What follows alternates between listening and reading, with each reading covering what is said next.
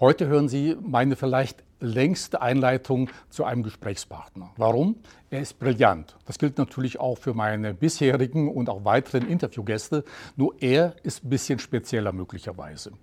Zwei Leidenschaften zeichnen ihn aus, die er zu seiner Profession äh, gemacht hat, nämlich Wissenschaft und Humor. Er ist Physiker und Kabarettist und im deutschsprachigen Raum der Wissenschaftskabarettist. Ein Millionenpublikum hat schon seine vielen Bühnenshows gesehen und seine Bücher wurden bereits über eine Million Mal gekauft. Und in der ARD moderierte er jahrelang die Sendung Wissen vor acht. Sein Anliegen ist die Vermittlung von naturwissenschaftlichen und gesellschaftlichen Zusammenhängen nach den Gesetzen des Humors. Er selbst bezeichnet seine provokative Sicht auf die Zukunft als Big Dadaismus.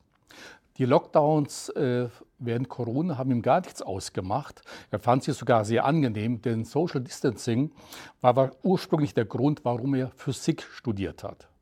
Wir sprechen heute über seinen aktuellen Bestseller Lichtblick statt Blackout, warum wir beim Weltverbessern neu denken müssen. Seine Botschaft, wer glaubt, die ganze Welt retten zu müssen, der wird sich übernehmen. Aber es gibt Ideen, um sie Stückchen für Stückchen besser zu machen. Ja, was erwartet sie nun?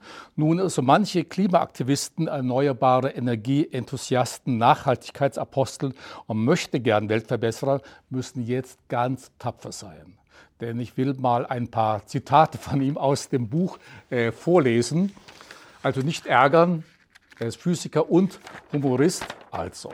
Er sagt unter anderem, er hält es für sehr unwahrscheinlich, dass demnächst drei oder vier Milliarden Asiaten und Afrikaner auf Flachbildschirme, äh, Dieselautos, Klimaanlagen oder Tiefkühllasagne verzichten werden, damit es äh, Ursula von der Leyen gelingt, das 1,5 Grad einzuhalten. Vom physikalischen Standpunkt aus gesehen gibt es überhaupt keine Nachhaltigkeit. Die deutsche Energiewende sei Illusion und sie erinnere so ein bisschen an die Weissagungen der Cree. Erst wenn das letzte Kohlekraftwerk verhindert, das letzte AKW abgeschaltet ist und die letzte Solarsubvention verpufft sind, werdet ihr sehen, dass man ohne Energie nicht warm duschen kann. Und in allen Erderwärmungsszenarien erwarten die Forscher des IPCC Weltklimarats kein Armageddon, sondern eine Verbesserung der, der globalen Lebensqualität, selbst im Worst-Case-Szenario. Er befürchtet, das Einzige, was die sogenannte letzte Generation von den düsteren Prophezeiungen der Zeugen Jehovas unterscheidet, ist, dass sie nach dem Weltuntergang leider nicht in den Himmel kommen. Also ich hoffe, Sie sind ein bisschen neugierig und immer noch dabei geblieben. Ich möchte Ihnen vorstellen und freue mich auf das Gespräch mit dem Wissenschaftskabarettisten und Keynote-Speaker Vince Ebert. Dankeschön.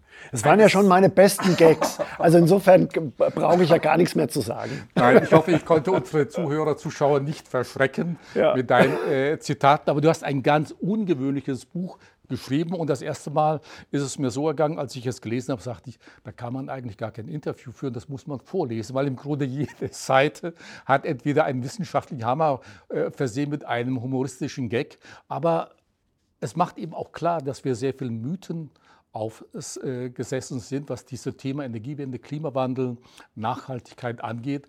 Aber du machst das sehr viel mit Humor und öffnest uns eigentlich die Augen und nennst einfach viele Beispiele, wo wir ein bisschen nachdenken sollten und vielleicht auch zu einem besseren äh, Disput äh, kommen sollten. Ich will mal gleich beginnen.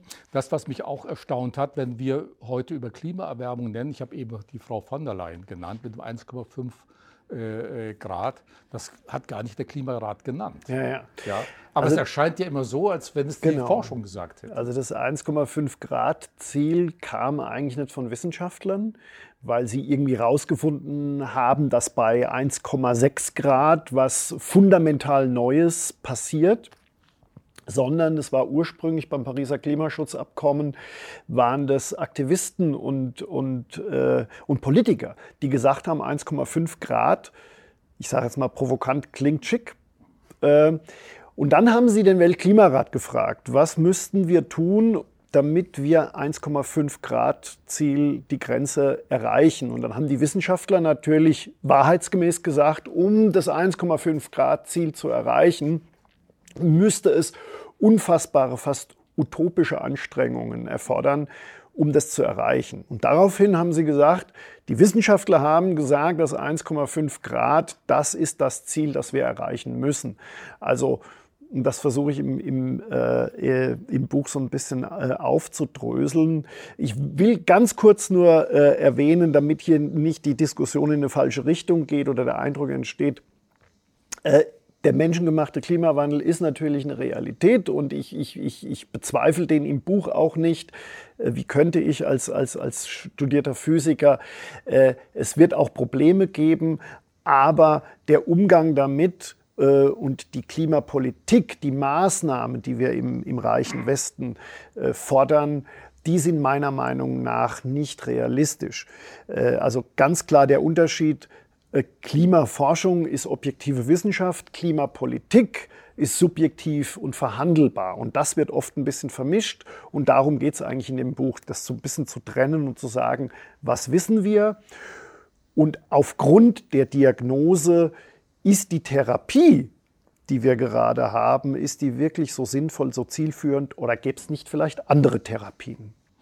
Äh, du räumst auch mit sehr vielen Mythen auf, die es in, äh, bei diesen Themen gibt. Und eine, äh, einer der bekanntesten Sätze von Greta Thunberg unter anderem Follow the Science. Ja. Jetzt bist du nun Naturwissenschaftler, aber du siehst das ein bisschen differenzierter. Follow the Science ist zwar auf der einen Seite richtig, aber auf der anderen Seite mit Vorsicht zu genießen, diese Formulierung. Also ich versuche den Wissenschaftsbegriff mal ganz klar darzulegen, was Wissenschaft überhaupt ist. Und in der Naturwissenschaft geht es eigentlich nur darum, erstmal gewisse Zusammenhänge zu erklären oder verstehen zu wollen, zu wissen, was die Welt im Innersten zusammenhält, wie es Goethes Faust jetzt auch sagt. Ähm, in der Wissenschaft geht es aber nicht darum, äh, der Gesellschaft zu sagen, was wir tun müssen. Also ich gebe mal ein ganz plakatives Beispiel. Ein Kernphysiker der kann dir ganz genau ausrechnen, wie viel Energie durch eine Kernspaltung frei wird. Aber die Kernphysik macht keinerlei Aussagen darüber, ob jetzt Kernenergie gut oder böse ist. Das ist eine gesellschaftliche Frage. Das ist eine politische Frage. Das muss eine Gesellschaft beantworten. Da sagt die, die, die, die, die äh, Wissenschaft eigentlich nichts drüber. Und äh, das ist mir dann oft, das wird mir oft zu viel vermischt dass es einen Klimawandel gibt, dass der menschengemacht ist, ist das eine. Aber was wir tun sollen, wie die Gesellschaft reagieren soll, das ist, da, da kann man auch nicht mit richtig oder falsch argumentieren. Ähm, und das wird mir oft zu sehr vermischt. Also darum geht es eigentlich. Im, im äh, du nennst auch ein paar Beispiele. Ich habe mir mal ein, zwei hier notiert. Du zitierst unter anderem das Wissenschaftsmagazin The Lancet, ist eigentlich die renommierteste Zeitschrift im Bereich Medizin äh, ja. und so weiter. Und denn wenn wir über Klimawandel sprechen, sprechen wir auch immer von Hitzetoten. Ja, aber worüber wir nicht sprechen, sind die Menschen, die durch Kälte sterben. Genau. Also die Kältetoten sind tatsächlich äh, viel, viel höher als die Hitzetoten. Ähm, wir sind schon hat, im siebenstelligen Bereich. Genau, ja, ja. Äh, jährlich, und das hat einfach damit zu tun, äh, dass wir das nicht so auf dem Schirm haben. Der Mensch denkt in spektakulären Ereignissen und Hitzetote sind halt eher spektakulär, weil da halt die Leute umfallen und tot sind.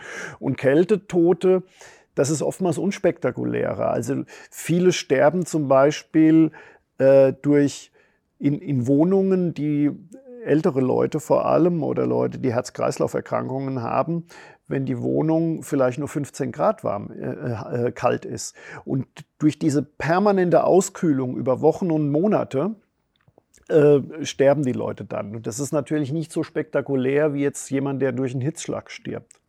Auch da geht es nicht darum zu sagen, ich muss jetzt gegenrechnen, äh, Hitzetote, Kältetote, aber einfach zu, ich, ich möchte einfach ein Bewusstsein schaffen, dass dieses Thema hochkomplex ist und dass man derzeit in dieser ganzen Diskussion dazu neigt, sich ein Ding rauszusuchen, äh, ein bestimmtes Faktum rauszusuchen und alle anderen Fakten und Zusammenhänge ignoriert. Äh, also man versucht eigentlich ein komplexes, äh, ein komplexes Problem zu simplifizieren und in letzter Konsequenz zu sagen, wenn du Ökostrom kaufst, wenn du Papierstrohhalme benutzt, dann rettest du die Welt. Und das ist natürlich kindisch und naiv. Hm. Äh, wenn wir über Klimaerwärmung äh, sprechen, äh, dann wird es ja auch immer von sogenannten Kipppunkten die Rede. Ja. Und ich denke, in der Öffentlichkeit wird das immer so verstanden, wenn wir diese sogenannten Kipppunkte erreicht haben, dann ist es nicht mehr um, umkehrbar. Dann ist es irreversibel, dann äh, kommt tatsächlich wirklich vielleicht mal Apokalypse oder so. Aber was hat es mit diesen Kipppunkten genau auf sich? Denn das wird, glaube ich, auch häufig ja, missverstanden. Also in den, in den Medien wird das, teilweise sogar in den seriösen Medien, wird, werden diese Kipppunkte praktisch wie eine hundertprozentige Wahrheit vor sich hingetragen. Also wenn das irgendwann mal zu einem Kipppunkt kommt, dann ist es wie so ein Meteoriteneinschlag, dass praktisch die Erde sich, sich umdreht und, und die Apokalypse steht vor der Tür. Tatsächlich ist es so, dass diese Kipppunkttheorie in der Wissenschaft hochspekulativ ist. Also es wird sehr, sehr heiß diskutiert. Im Buch lasse ich zum Beispiel den äh, Professor Jochen Marotzke äh, Max vom Max-Planck-Institut für Meteorologie in Hamburg einem der renommiertesten Klimaforscher, Leitautor vom IPCC. Und der sieht zum Beispiel diese Kipppunkte als sehr, sehr spekulativ an. Und er sagt, selbst wenn es diese Kipppunkte gibt, dauert es oft Jahrhunderte, bis zum Beispiel die Permafrostböden ähm, dann wirklich äh, äh, weg sind. Also ähm, auch da geht es eben darum, mir zu sagen, Moment mal, das, was in den Medien immer so plakativ und so, so, so als, als angebliche Wahrheit verkauft wird, wird in der wissenschaftlichen Welt viel, viel differenzierter diskutiert. Äh, wenn wir uns mal mit einem anderen Mythos beschäftigen, der vor allen Dingen junge Leute, junge Menschen äh, betrifft, also junge Generation. So der Tenor, die Welt wird ja immer schlimmer. Jetzt war mal vor ein paar Monaten oder auch vor ein paar Wochen zu lesen, junge Menschen wollen eigentlich gar keine Kinder äh, mehr haben. Und du nennst eine Studie, eine aktuelle Umfrage unter 10.000 jungen Menschen in zehn Industrieländern im Alter zwischen 16 und 25 und die haben eine generelle Zukunftsangst. Ich habe mir hier die Zahlen, drei Viertel geben an, sie hätten Angst vor der Zukunft. Also Insgesamt sind sie geprägt von einer katastrophalen Endzeitstimmung. Nur Stichwort letzte Generation ja. Äh, stehen ja auch äh, dafür. Äh, 30 Prozent oder 39 Prozent haben große Bedenken, Kinder in die Welt zu setzen, wie ich eben schon gesagt äh, habe. Und mehr als die Hälfte ist sicher, die Menschheit sei dem Untergang äh, ja. geweiht. Wie können wir jetzt jungen Menschen klar machen, ja, Apokalypse äh, ist einfach nicht?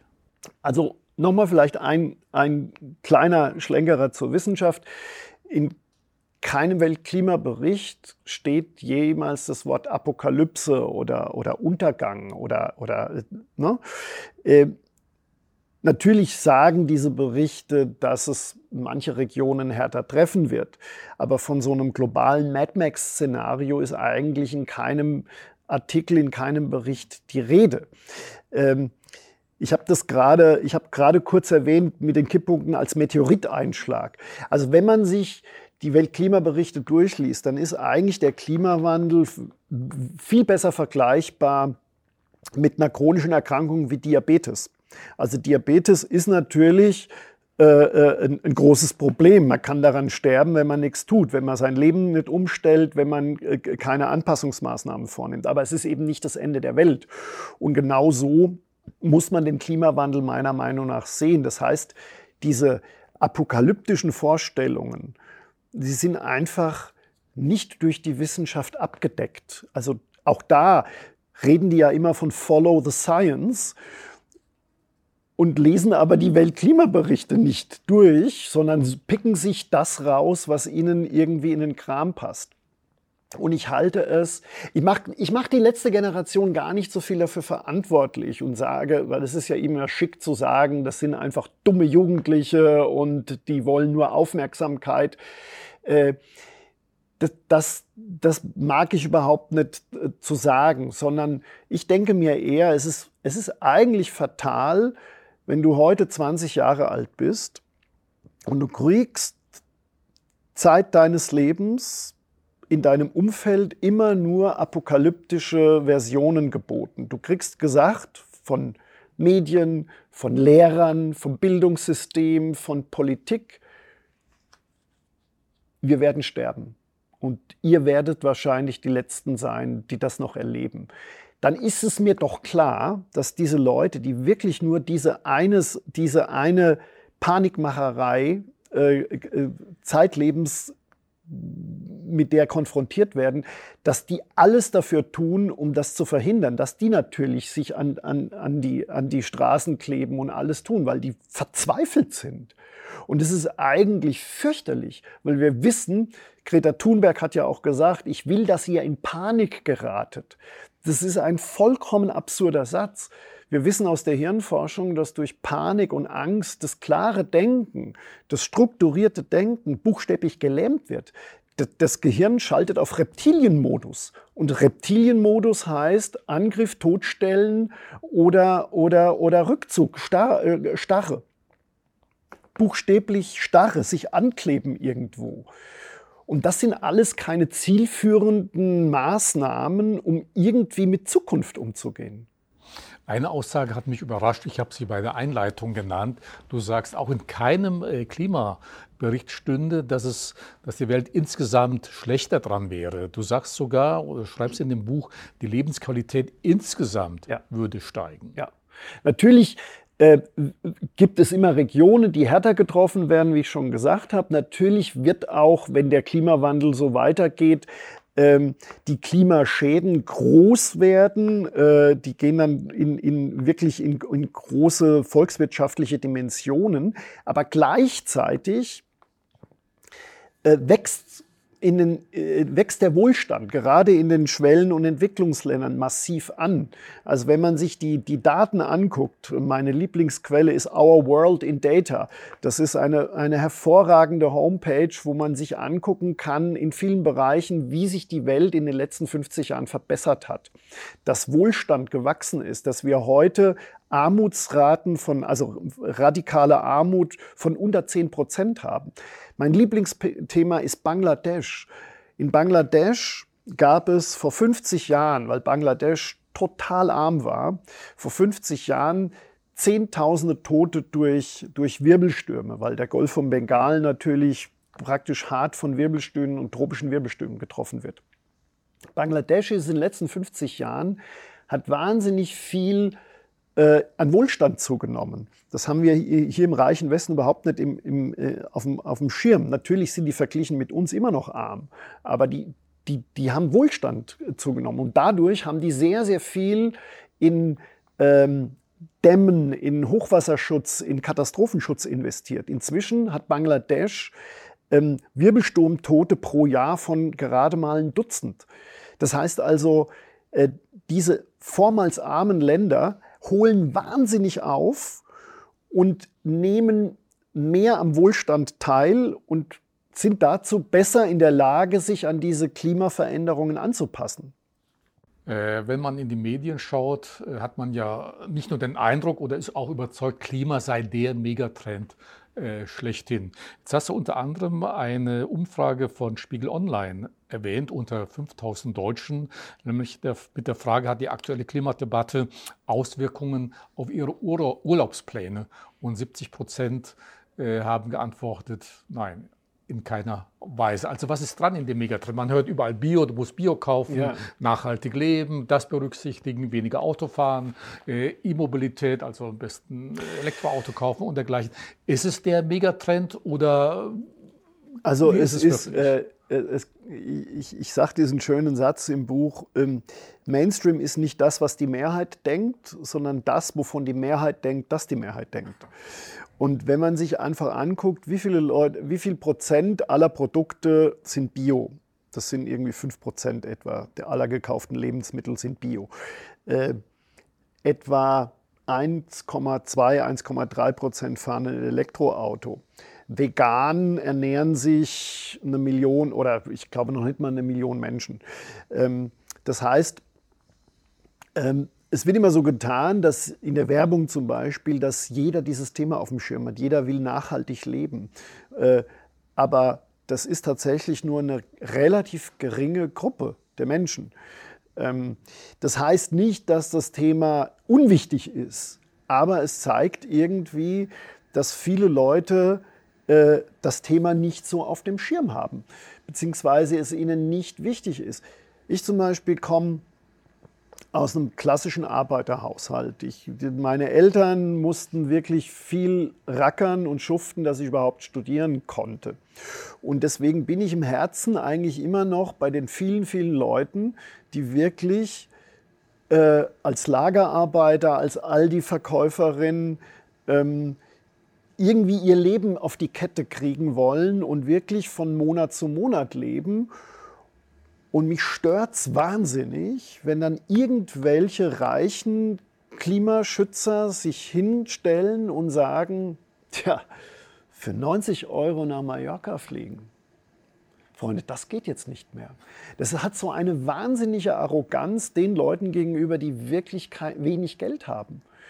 Ähm, und das ist so die, die, die bittere Wahrheit, die ich, die ich finde, äh, die in dieser Klimadebatte mir viel zu wenig kommt, dass man eigentlich auf Kosten der wirklich Armen, also man tut immer so, man wolle die globale, die, die globale Armut irgendwie lindern, aber vor Ort äh, spuckt man eigentlich auf die, die durch hohe Energiepreise und durch, durch die, all diese Sachen eigentlich äh, mit dem Rücken an der Wand stehen.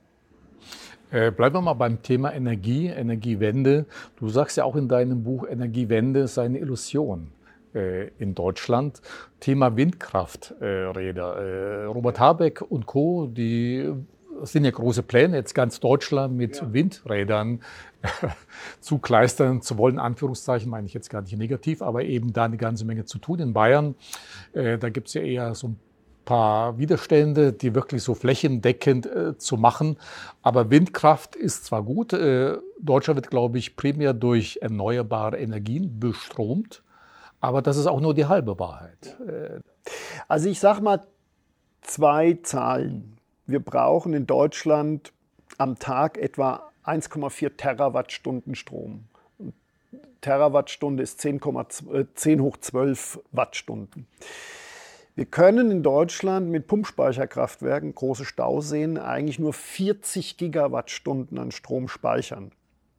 Wenn wir jetzt also das ganze Land mit Wind- und Sonnenenergie betreiben wollen, dann wären nach 40 Minuten Dunkelflaute, also wo kein Wind weht, keine Sonne scheint, unsere Energiespeicher leer.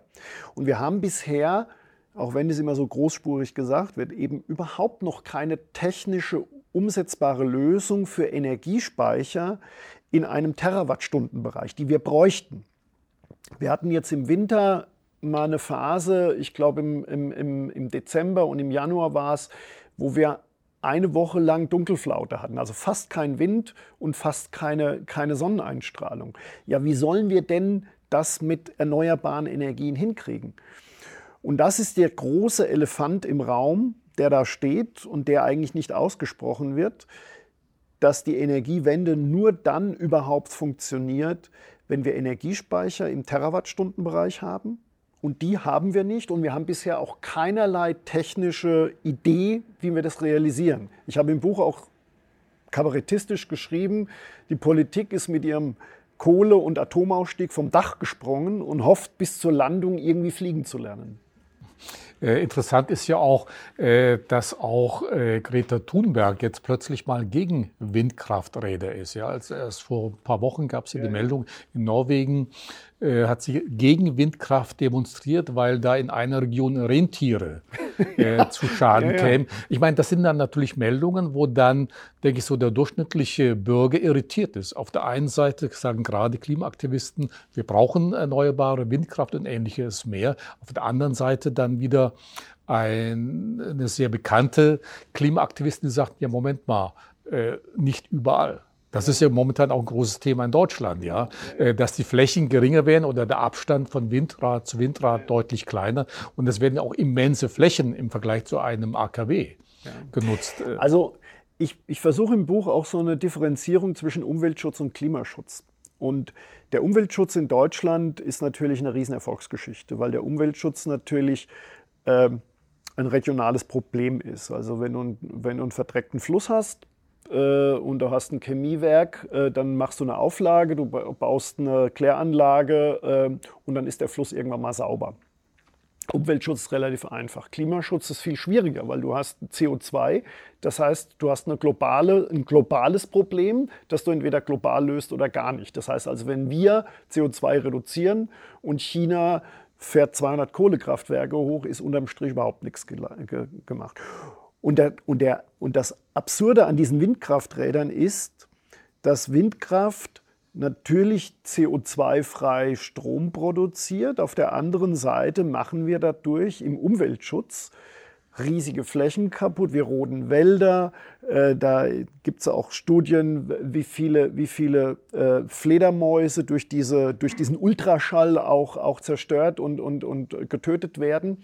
Ähm, und das sind diese ganzen Widersprüche, die die wir überhaupt nicht auf dem Schirm haben, beziehungsweise die dann von, der, von, der, von den Aktivisten immer so unter den Teppich gekehrt werden. Man pickt sich gerade, was aktuell ist, ein Thema raus, ein Problem raus und, und, äh, und hat aber eigentlich keine, keine grundsätzliche Strategie. Und die versuche ich eben im Buch so ein bisschen zu liefern. Äh, ein ganz großes Thema ist ja auch immer wieder gerade in der Wirtschaft, äh, Thema Nachhaltigkeit. Ja. Und dann sagst du aber aus physikalischer Sicht äh, gäbe es eigentlich überhaupt keine Nachhaltigkeit. Ich äh, bin jetzt kein Wissenschaftler. Na, interessant, ist ja, interessant ist ja, wie dieser Begriff entstanden ist. Der Be Begriff Nachhaltigkeit stammt ja eigentlich aus der Forstwirtschaft. Äh, in der Forstwirtschaft hat man gesagt, ich habe da eine Fläche und äh, ein Waldstück und ähm, ich darf eben nur so viel Holz schlagen, wie gleichzeitig nachwachsen kann. Das heißt, du hast eine abgeschlossene Fläche, ein in sich isoliertes Gebiet, das man mit einem gewissen energetischen Aufwand stabil halten kann. Jetzt ist aber unsere Welt, unsere Gesellschaft ein komplexes, ein dynamisches System. Also unsere Welt ist eben nicht abgeschlossen, sondern du hast, was weiß ich, du hast Völkerwanderung, du hast technologischen Fortschritt, du hast äh, äh, Revolutionen, du hast vielerlei dynamische Prozesse, die es unmöglich macht, in einem dynamischen Prozess einen Gleichgewichtszustand herzustellen. Das heißt, aus physikalischer, aus, aus, aus physikalischer Sicht ist Nachhaltigkeit eigentlich nur in einem abgeschlossenen System möglich, in einem statischen System. Und unsere Gesellschaft ist ein komplexes, dynamisches System. Und in dynamischen Systemen gibt es eigentlich keine Nachhaltigkeit. Das ist die große Ironie an der Geschichte. Ja, soll man jetzt auf Nachhaltigkeit dann komplett äh, verzichten? Ich meine, Nachhaltigkeit wird ja dann, äh, kommt ja dann schon zum Tragen, wenn ich einkaufe. Jetzt habe ich auch äh, bei dir gelesen, wenn ich regionale Lebensmittel einkaufe, was ich beispielsweise seit ein paar Jahren tue, oder wir gucken ja. zumindest, ob es nicht äh, das Obst, das Gemüse eben äh, nicht besser regional ist. Das hätte unter Umständen einen größeren CO2-Abdruck als ein äh, Obst äh, dann vielleicht aus Südamerika. Also es gibt den sogenannten ähm, ähm, das Prinzip des, der Food Miles. Also da wird einfach ausgerechnet, wie viel äh, trägt die, der, der, der Flug von A nach B oder der Transport von A nach B, wie viel trägt es zu dem ökologischen Fußabdruck eines, eines Produktes bei. Ja, und da oh. liegt es doch nahe, wenn ich irgendwas aus Südamerika beziehe, müsste das doch einen deutlich höheren genau, Fußabdruck haben. Aber das macht eigentlich nur 4% aus, im maximalen Fall. Viel größer für den ökologischen Fußabdruck ist die Anbaumethode. Ich gebe mal ein Beispiel. Wenn du in Neuseeland irgendwelche Schafe hast oder in Argentinien irgendwelche Rinder, die stellst du einfach irgendwo hin. Da musst du kein Kunstfutter zufüttern, da musst du keinen großen Aufwand betreiben. Die versorgen sich irgendwie selbst. Wenn du in Deutschland oder in, in anderen Regionen Rinder züchtest oder Schafe züchtest, der Biobauer, der muss einen irrsinnigen, du brauchst irgendwelche Rosen in dem Gewächshaus. Äh, und das trägt viel, viel mehr zum ökologischen Fußabdruck bei, als letztendlich der Transport. Das heißt, man kann es nicht pauschal sagen, dass alles, was, was aus, Neuse aus Neuseeland kommt, eine bessere Ökobilanz hat. Aber auch da muss man differenzieren. Ähm, ich wollte noch kurz was zum Thema Nachhaltigkeit sagen, weil, ich, weil dann immer die, das Argument kommt, ja, dann können wir ja auch irgendwie auf alles verzichten. Wir brauchen eigentlich diesen Nachhaltigkeitsbegriff nicht. Die Ökonomie reicht vollkommen aus, weil wenn ich ökonomisch handle, versuche ich sowieso möglichst effizient zu wirtschaften. Und wenn ein, ich habe im Buch dieses, äh, dieses äh, Thema Waltran genommen. Das ist für mich ein tolles Thema, was diesen Nachhaltigkeitsgedanken eigentlich erklärt. Äh, zu Zeiten der industriellen Revolution war Waltran eine der wichtigsten Ressourcen. Die hat man zu Schmiermittel für Farben gebraucht. Und zu diesem Zeitpunkt wurden Pottwale gnadenlos gejagt, bis an die Ausrottungsgrenze. Das heißt, der Preis für, Pott, für Waltran ist immens nach oben gegangen, weil die Pottwalbestände immer geringer wurden. Und dann haben sich die Leute Gedanken gemacht. Und dann gab es einen kanadischen Geologen, der hat aus Kohle und Ölschiefer äh, Steinöl hergestellt. Und der hat das Produkt Petroleum genannt, hat eine Firma gegründet. Und praktisch über Nacht war das Thema Waltran vom Tisch, weil äh, es einfach nicht mehr notwendig war. Und dadurch haben sich die Bestände erholt. Das heißt also, die Ökonomie, der ökonomische Druck äh, hat sowas wie Nachhaltigkeit ersetzt. Und das passiert in vielen Bereichen auch. Wenn du heute ein iPhone hast, 120 Gramm oder 200, 150 Gramm. Da stecken Produkte drin, die vor 20 Jahren das Tausendfache an Material gekostet haben. Plattenspieler, Telefon, äh, Aufnahmegerät, äh, Fernseher. Das heißt also, die Ökonomie ist schon sehr gut darin, energieeffizient und ressourceneffizient zu handeln, einfach weil sie Geld sparen möchte. Wieso kommt es dann eigentlich, dass wir so vielen Irrtümern oder Denkfehlern äh, aufliegen. Ja? Also, dass wir physik physikalische Grundsätze ignorieren. Äh, warum reagieren wir Menschen so oder missinterpretieren diese Dinge? Weil wir im Kern Romantiker sind. Weil wir natürlich irgendwie, also wir Deutschen, ich habe es ja auch so ein bisschen versucht zu erklären, wir sind auf der einen Seite Tüftler und Denker und Bastler und Perfektionisten. Wir versuchen die beste Duscharmatur herzustellen. Aber wir sind im Kern auch Romantiker. 19. Jahrhundert, die Natur wurde beseelt, der Wald ist irgendwie die Seele der Deutschen. Und diese Romantik, die übertragen wir äh, auch heute noch. Und das sind natürlich alles Dinge, die unsere Emotionalität triggern. Und wir sind emotionale Wesen. Und, in der, und, und sind oftmals einfache, einfach klingende oder schöne Wahrheiten viel äh, lieber als irgend so ein blöder Ingenieur oder ein, ein, ein, ein, doofer Wissenschaftler, der erklärt, ja, ja, es ist viel zu komplex, um das einfach nur so runterzubrechen. Das heißt, unser Gehirn will Energie sparen und sucht im Zweifelsfall eine schöne, einfach äh, gut klingende Wahrheit.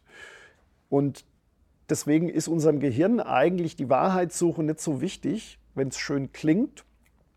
Nehmen wir das gerne als wahr an. Nicht immer, aber grundsätzlich ist es schon so. Äh, du sagst auch, Weltrettung sei für viele ein Religionsersatz. Ja, also natürlich ist der Klimawandel ein Thema und natürlich ist das Thema auf einer wissenschaftlichen Ebene natürlich evident. Aber wenn man sich anguckt, ähm, mit was für Methoden gearbeitet wird. Es gibt, es gibt monatliche, äh, jährliche Feiertage wie den Earth Overshoot Day. Es gibt Propheten wie Greta Thunberg. Es wird mit der Apokalypse gedroht. Es wird äh, mit der, mit der Erlösung durch bestimmte rituelle Handlungen, weniger Fleisch essen, Gemüsenetze benutzen. Das sind ganz klar religiöse Mechanismen. Deswegen ist diese Klimabewegung ja auch so, so, so mächtig, weil sie eine, eine parareligiöse Vorstellung, auf einer para, parareligiösen Vorstellung basiert. Ähm, das, und, und dadurch entstehen zwei Dinge. Auf der einen Seite hat man dadurch es geschafft, dass das Thema ins Bewusstsein kommt, was ja grundsätzlich erstmal gut ist. Auf der anderen Seite neigen parareligiöse Ideologien äh, dazu, dass man sich von Kritik immunisiert. Dass man die Welt in Gut und Böse einteilt, in der ist für mich, der ist gegen mich. Und dadurch ist natürlich eine Diskussion und eine Abwägung von Dingen nicht mehr möglich. Und das ist das große Problem an der Geschichte. Ähm, du sprichst auch von einem akademischen Gruppendruck. Denn gerade auch Akademiker, wenn die sich über so eine Thematik unterhalten, hat man, zumindest ich habe hin und wieder dann den Eindruck, okay, wenn die mal eine Meinung vertreten haben, dann wird weder links noch rechts geguckt und sobald du eine andere Meinung hast, ja. wird man schon gar nicht mehr äh, angehört. Ja? Also was passiert mit einer Gruppendynamik oder Gruppendruck, dass wir dann doch diese, in diese Denkfallen tappen dann? Also ich halte ja sehr, sehr viele Vorträge auch äh, von, von, von, Unternehmen äh, im Bildungsbereich und unter vier Augen reden ja viele, viele Leute, sehen die Sachen ja ähnlich. Sie sagen, ja, das mit der Energiewende funktioniert nicht so richtig und ja, bei uns im Betrieb wird, machen wir jetzt ein Nachhaltigkeitskonzept, aber eigentlich ist das ja auch so eine halbgare Sache. Äh, also da sind die schon sehr offen. Aber wenn Sie dann halt irgendwie im Manager-Magazin ein Interview geben, so ein CEO, dann, ich habe dann auch geschrieben, so, dann redet er dann oft, als hätte der sich auf den Kirchentag verirrt. So, weil es natürlich auch, es ist schwierig, wenn du als, ich sage jetzt mal, als Automanager oder als großer CEO von einem großen Konzern jahrelang irgendwas publiziert hast und sagen, wir setzen uns dafür ein, klimaneutral zu werden. Und jetzt durch Ukraine, durch die Gasmangellage ergibt sich, naja, so einfach ist es dann doch nicht. Dann tun sich die Menschen sehr, sehr schwer zu sagen, wir haben uns geirrt, wir müssen neu denken, so einfach ist es dann doch nicht, sondern man beharrt dann gerne. Zumal in der Community alle der Meinung sind. Und auszubrechen und gegen die Massenmeinung irgendwas zu sagen, ist sehr, sehr schwer. Aber phänomenal ist ja ein Beispiel, das du im Buch äh, nennst, eine Studie, dass Menschen selbst dann ja von dieser Gruppendynamik so äh, beeinflusst werden, dass sie etwas ganz Falsches sagen, obwohl man sieht, dass es eigentlich nicht die Wahrheit ist. Du bringst da eine sehr berühmte Studie ins Spiel, ja. wo äh, Linien zu sehen genau. sind äh, mit unterschiedlichen Längen. Was passiert ja. da?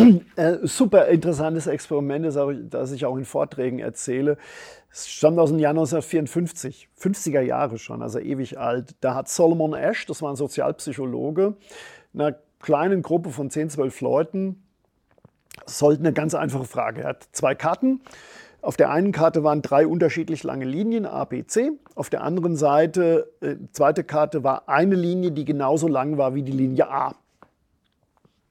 Die Aufgabe war ganz einfach. Welche dieser drei Linien ist genauso lang wie die Linie auf der anderen Karte? Ganz einfach, ganz easy. Was die aber nicht wussten, ähm, bis auf einen waren alle Gruppenteilnehmer in das Experiment eingeweiht und die haben aus vollem Bewusstsein gesagt, Linie C ist genauso lang. Und dann wurde geguckt, was macht derjenige, der nicht eingeweiht ist? Schließt er sich der Gruppenmeinung an oder sagt er, ihr seid alle bescheuert, Linie A ist doch genauso lang? Und das Verstörende an diesem Experiment ist, obwohl es nur um, um, um Linien ging, es ging nicht um irgendwelche Weltbilder, 80 Prozent dieser Leute, dieser, dieser äh, Kandidaten, haben sich tatsächlich der falschen Gruppenmeinung äh, angeschlossen. Und das ist ein sehr, sehr verstörendes Ergebnis. Und es ist aus evolutionsbiologischer Sicht auch nachvollziehbar, weil in der Steinzeit war es einfach wahnsinnig wichtig, mit der Gruppe zu gehen, als individuell zu sein. Das heißt also, wer, der Individualist, der ist vom Säbelzahntiger gefressen worden. Und deswegen lieber mit der Gruppe in die falsche Richtung gehen, als alleine in die richtige, weil alleine sich gegen die Gruppe zu stellen, ist riskant. Und das ist immer noch in uns drin. Das muss man einfach ja, sagen. Da fällt mir ein anderes Beispiel ein, das ich immer wieder mal anbringe, wenn man sich so im großen verwandten Familienkreis nennt. Ich kann mich an ein Beispiel erinnern, vor Jahren, da habe ich in die Luft geguckt und habe gesagt, Mensch, siehst du da oben, da, da ist irgendwie so ein äh, Flugzeug oder was ähnliches, war nichts da oben. Man kam immer mehr zusammen und dann haben das plötzlich immer mehr gesehen. Ja. Plötzlich hat jeder was gesehen, genau. obwohl nichts ja, ja. da war. Ja? Das ist ja genau das gleiche Phänomen. Richtig, genau. Also wenn man sich lange genug auf irgendwas eingeschworen hat, dann dann, und, und, und sich vorsagt, dass es so ist, dann, dann, dann werden Vermutungen zu Gewissheiten. Und das ist immer sehr, sehr schwer. Ich bin ja im Grunde genommen in all meinen Programmen vorher schon immer so ein aufklärerischer Mensch. Und äh, diese Denkirrtümer und diese Denkfallen, ähm, die natürlich sehr, sehr viel auch mit dem menschlichen Gehirn zu tun haben, weil wir haben uns, wir sind ein Produkt von fünf Millionen Jahren Entwicklungsgeschichte, das muss man einfach sagen. Und ich sage es nochmal, das Gehirn hat sich nicht primär zur Wahrheitsfindung entwickelt, sondern damit wir in der Gruppe funktionieren. Und das ist meiner Meinung nach derzeit in Deutsch, vielleicht besonders in Deutschland, ein, ein großes Problem, dass wir uns in der Gruppe äh, auf eine bestimmte Wahrheit geeinigt haben und es uns jetzt sehr schwer fällt, von dieser Wahrheit abzurücken und zu sagen, wir müssen neu denken. Ein großes Problem, glaube ich, ist für viele Menschen auch so ein bisschen die Risikoeinschätzung mit der wir uns äh, schwer tun. Ich glaube, äh, viele Menschen haben mehr Angst vom Hai äh, ja. geschnappt oder gebissen zu werden, ja. als vielleicht vom Blitz erschlagen oder äh, ja, genau. Möglichkeit im Lotto zu gewinnen oder ähnliches. Woher kommt das? Weil einfach die Zahlen so riesig sind, weil wir kein Verhältnis herstellen können? Also ich zitiere da ja auch Kahnemann, der hat ein wunderbares Buch geschrieben, Langsames Denken, schnelles Denken. Und unser schnelles Denken ist Intuition. Wenn irgendwo wir nachts in einer, in einer, dunklen Gasse entlang laufen, es kommt eine Gruppe von Menschen entgegen, dann haben wir sehr, sehr schnell das Gefühl, risikobereit, äh, ist die Gruppe harmlos oder ist es Gefahr? Da sind wir sehr, sehr gut und das ist schnelles Denken, das kommt sofort.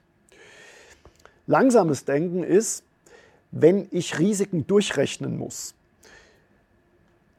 Ist Fliegen statistisch gesehen äh, risikoärmer als Autofahren. Da muss ich rechnen. Das ist anstrengend. Das ist nicht so schnell klar. Und das versucht unser Gehirn sehr schnell zu vermeiden. Das heißt, wir greifen eigentlich immer auf das Intu sehr, sehr schnell auf das intuitive Denken zurück. Autofahren, da habe ich die Kontrolle, da bin ich, äh, da bin ich Herr meiner selbst, das fühlt sich sicher an. Und deswegen sagen wir, Autofahren ist, ist viel sicherer als Fliegen. Deswegen ist das mit dieser Risikoeinschätzung Hat natürlich aber auch mit der Zahl zu Atomkraftwerke. Wenn ich höre, 400 Menschen sind durch einen Flugzeugabsturz zu Tode gekommen, genau. ist es natürlich 400 Wahnsinn. Richtig, ja? Genau, ja, ja, genau. Also das hat, äh, also Risikoeinschätzung äh, ist ein, ein riesengroßes Problem, weil wir Risiken oftmals emotional und durch schnelles Denken, durch intuitives Denken ein, einschätzen und nicht durch Rechnen. Und das Problem an der, auch da, im, in, äh, in der Steinzeit musste der Steinzeitmensch keine Risiken durchrechnen. Da war es irgendwie, da ist ein Säbelzahntiger, Gefahr oder nicht Gefahr, da ist, ein, da ist ein Gegner, der ist mir freundlich gestimmt oder nicht. Da musste der schnell handeln. Aber heutzutage sind eigentlich alle Risikoabschätzungen durch Statistik nur berechenbar. Und das fällt uns sehr, sehr schwer. Ich habe neulich eine ganz eine, eine Geschichte, die, ich sehr, sehr lustig finde, ähm, dass 18 Prozent aller Menschen, aller Fahrradfahrer haben einen Fahrradhelm, obwohl, wenn du da hinfällst, ne? Und, aber 91 Prozent haben eine Schutzhülle für ihr Handy. Das heißt also, wir, wir kümmern uns mehr um unser iPhone als um unser Gehirn. Vince, jetzt haben wir ja einige sehr anschauliche Beispiele von dir gehört, was Mythen, Denkfallen, Irrtümer in Sachen Klimawandel, Energiewende und Nachhaltigkeit äh, anbelangt. Aber hast auch Lösungen. Ja? Wichtig ist ja, dass man nicht nur sagt, okay, Mensch, wir tappen da in Fallen hinein und und und, sondern äh, wichtig ist ja dann auch Alternativen aufzuzeigen, Lösungen zu bringen. Was ja. sind deine Lösungen? Was sollen wir tun? Also, Was soll der Einzelne tun? Also im Grunde genommen geht es im ganzen letzten Drittel um Lösungen, deswegen ja auch Lichtblick statt Blackout. Und meine Lösung ist auf jeden Fall, wir brauchen mehr Technologieoffenheit. Wir brauchen in diesem Land mehr Technologieoffenheit für Innovationen, für neue Technologien. Wir sehen uns immer als die grünen Vorreiter weil wir halt wahnsinnig viel Geld in, in Wind- und, und Elektromobilität und, und, und Sonnenenergie buttern. Gleichzeitig sagt der Weltklimarat zum Beispiel, nur ein Beispiel, dass Kernenergie die einzige Methode ist, äh, dauerhaft als Industrienation die CO2-Emissionen runterzudrücken. Jetzt wollen wir in Deutschland keine Kernenergie. Ich will jetzt da auch keine Schneise schlagen und sagen, äh, das müssen wir. Aber ich kann verstehen, wenn Leute da Bedenken haben. Aber was sagt es über eine, eine, eine Industrienation aus, wenn man Risiken eben in Gut und Böse einteilt. Das heißt also, wir hätten mit der, zum Beispiel mit der Kernenergie, und da waren wir ja mal führend, wir haben die, wir haben die sichersten Kernkraftwerke der Welt gebaut. Es gibt derzeit in, in, weltweit mehrere Konzepte für Reaktortypen der sogenannten vierten Generation. Die würden mit Atommüll laufen, die würden ein Endlager unab, uh, unnötig machen, weil die Endprodukte so wenig strahlen würden. Also da findet gerade weltweit ein unfassbarer Boom statt und wir steigen aus. Wir wollen keinen Verbrenner, aber gleichzeitig, wenn jetzt irgendein kleines Start-up äh, E-Fuels, also emissionsfreie Treibstoffe aus dem 3D-Drucker drucken lässt, für ein paar Cent pro Liter, kann ja passieren in ein paar Jahren, äh, dann wäre dieses Verbrennerverbot total bescheuert. Wir wollen keine Gentechnik, obwohl 100 Nobelpreisträger sagen, Gentechnik ist eine der wichtigsten Methoden, um klimaresistente Pflanzen zu züchten, damit eben die Schwellen- und Entwicklungsländer sich besser auf den Klimawandel einstellen können. Wir steigen aus Fracking aus. Oder wir wollen, wir steigen gar nicht ein, obwohl es mittlerweile Clean Frackings gibt. Das heißt also, Fracking kann man mittlerweile ohne große chemische Stoffe äh, äh, oder, oder mit wesentlich weniger Umweltverschmutzung kann man fracken, als das noch vor, vor zehn Jahren der Fall ist. Das heißt, es gibt viele, viele, viele Arten, die Welt wirklich zu verbessern. Und die Politik setzt eigentlich keine Rahmenbedingungen mit dieser ergebnisoffenen Haltung. Mal sehen, welche Innovationen, welche Technologien äh, möglich sind, sondern sie sagt, wir, wir wissen ganz genau, was wir in 20 Jahren haben wollen und alles andere, und alles andere verbieten wir oder reglementieren wir.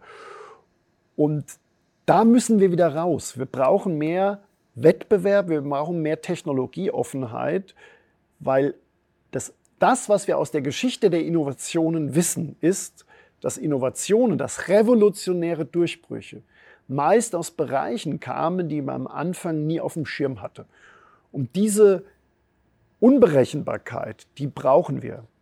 Du sprichst auch noch einen ganz anderen wichtigen, für mich meine ich sogar einer der wichtigsten Punkte an, nämlich mehr Pragmat äh, Pragmatismus. Und äh, damit ist zu, äh, zu verstehen, dass wir, wir sprechen immer nur darüber, Klimawandel zu verhindern. Was können wir tun, dass die Erde nicht noch wärmer wird, äh, sich nicht noch mehr erhitzt? Du hast ein bisschen anderen Ansatz, nämlich, dass es eigentlich andersherum besser wäre, sich darauf einzurichten, Klimawandel ist ja ohnehin schon da, also wie können wir besser damit umgehen? Auf der anderen Seite habe ich auch immer wieder, wenn man solche äh, Argumente liest, wird man ja gleich als Klimaleugner hingestellt. Also irgendwie ist man dann in der also Zwickmühle. Was ist denn dann besser, zu sagen, okay, wir müssen jetzt alles dafür tun, dass es nicht wärmer wird? Oder sollten wir eher uns darauf konzentrieren, zu sagen, okay, es wird wärmer, ja, und wie können wir uns dann anpassen? Ja. Also es wird wärmer, auf jeden Fall. Und wir werden, also wenn man sich die letzten 20, 30 Jahre anguckt, die CO2-Emissionen sind trotz unfassbarer Milliarden, Billionen Beträge, die wir in den Klimaschutz schicken, immer, immer weiter höher gegangen. Und es liegt vor allem eben nicht daran, dass die Industrieländer sich keine Gedanken machen. Also bei uns in den westlichen Industrieländern gehen sogar die Emissionen etwas zurück. Nicht so viel, wie wir wollen, aber etwas. Aber gleichzeitig nehmen natürlich die Schwellenländer Indien, Bangladesch, China, Brasilien, die nehmen gerade extrem Fahrt auf. Bei denen ist gerade eine Aufbruchstimmung wie bei uns in der Nachkriegszeit. Da werden auf einmal, ich habe eine Zahl geschrieben, in, noch in diesem Jahrzehnt werden 200 Millionen Menschen erstmals Zugang zu einem Stromnetz bekommen. Und die wollen natürlich Energie verbrauchen, die wollen konsumieren.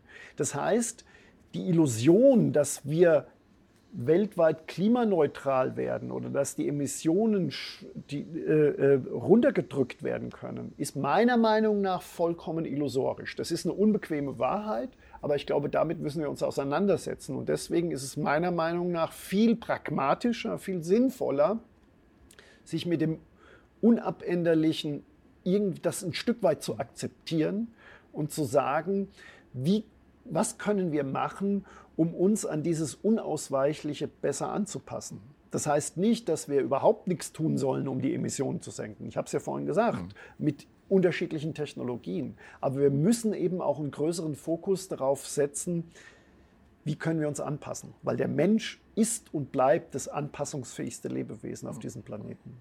Äh, Vince, du trittst ja auch als Keynote-Speaker mit Vorträgen bei Unternehmer, Unternehmerinnen auf. Und für die meisten Unternehmen ist das Thema Nachhaltigkeit momentan ganz, ganz wichtig. Ja, auch Wettbewerbsfähigkeit, wenn du nicht sagen kannst, du bist ein nachhaltiges Unternehmen, verlierst du Marktanteile, bist schlechter im Wettbewerb. Jetzt hältst du deinen Vortrag, Inhalt äh, dein Buch. Ja, wie gehen die damit um? Sagen die Mensch, äh, da ist jemand, der eigentlich das ausspricht, was wir im Grunde heimlich denken? Oder wie reagieren Unternehmer? darauf oder selbstständige Freiberufler? Also erstmal sind die sehr offen und weil die natürlich auch sehen, dass neben diesem ganzen Nachhaltigkeits-, Umweltschutz-, Klimaschutzthema natürlich auch die Energiepreise nach oben gehen. Die sehen sich natürlich auch in einer enormen Zwickmühle. Und ich glaube, die nehmen das deswegen so positiv auf, weil ich ja nicht sage, es ist eh alles wurscht. Ihr könnt die Umwelt versauen und machen wir weiter wie bisher. Das sage ich ja überhaupt nicht, sondern ich plädiere einfach, wir brauchen eine pragmatische Lösung von Ökologie und Ökonomie. Also wir müssen das mehr, wieder mehr in die Balance bringen. Wir brauchen mehr Realismus und weniger Wunschdenken. Und ich glaube, da spreche ich vielen aus der Seele. Die wollen natürlich was tun für die Umwelt, die wollen natürlich irgendwie grüner werden. Und das sage ich ja auch. Ich bin ja nicht jemand, der sagt, oh, mir ist es doch vollkommen egal, wie unser Planet in 20 Jahren aussieht, sondern ich sage, wir müssen aber mit realistischen Mitteln die Sache äh, angehen. Und ich glaube, da spreche ich vielen, gerade Unternehmen, gerade Mittelständler, äh, aus dem Herzen, die natürlich auch langfristig denken, die dann in der dritten Generation eine Betonpumpe entwickelt haben, die 5000 Mitarbeiter haben, äh, die natürlich was tun wollen, aber die gleichzeitig auch äh, in diesem Dilemma stehen, wie wettbewerbsfähig sind wir denn in Deutschland noch, wenn die Energiepreise so hoch gehen? Weil das ist ja die unausgesprochene Wahrheit. Dass natürlich, wer sich's leisten kann, da produziert, wo Energie billig ist. Das heißt also, wenn wir unsere Energie so hochfahren und so die Preise so hochfahren, äh, dann sind wir vielleicht klimaneutral irgendwann mal, aber dann produzieren wir das Ganze irgendwo da, wo die Energie fossil und billig hergestellt wird. Also das bringt uns nichts. Ähm, noch eine letzte Frage, Vince, jetzt so der Einzelne oder wie hältst du es mit Klimaschutz, äh, Nachhaltigkeit und so weiter? Äh, wenn man jetzt dein Buch gelesen hat, äh, hat man schon ein bisschen den Eindruck, Mensch, da bin ich dem einen oder anderen Irrtum äh, aufgelegen, da war meine Sichtweise vielleicht verkehrt. Also wichtig ist sicherlich auch die Lehren, die man hier aus dem Buch äh, ziehen kann, einen neuen Blick oder einen anderen Blickwinkel einfach mal kennenzulernen. Aber da taucht hin wieder schon mal die Idee auf zu sagen, Mensch, na, bringt das eigentlich was, wenn ich überhaupt was tue? Und das erinnert mich an so einen Spruch von Edmund Burke, von britischer Sozialphilosoph, 19. Jahrhundert, der mal gesagt hat, niemand begeht einen größeren Fehler als der, der nichts tut, nur weil er wenig tun könnte. Also bringt tatsächlich das Wenige uns weiter eine bessere Welt äh, herzustellen oder hinzukriegen. Und wie hältst du das persönlich äh, in der Familie?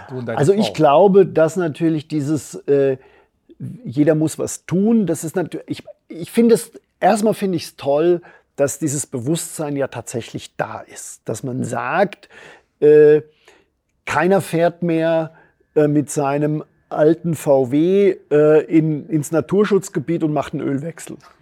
So. Also äh, da ist ja ein wahnsinniges Bewusstsein äh, inzwischen da und das ist ja erstmal schon mal super. Ähm,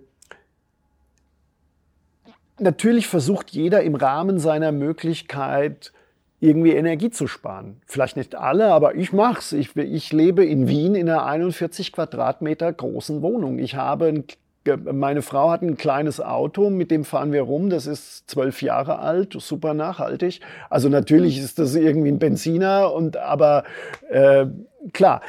Ähm, dennoch glaube ich, dass wir auch da pragmatisch und rational rangehen. Es bringt, wir lügen uns in die Tasche, wenn wir stolz drauf sind, einen Papierstrohhalm zu benutzen und keine Plastiktüte zu, zu, zu benutzen und dann gleichzeitig zweimal äh, im Jahr äh, auf die Malediven fliegen.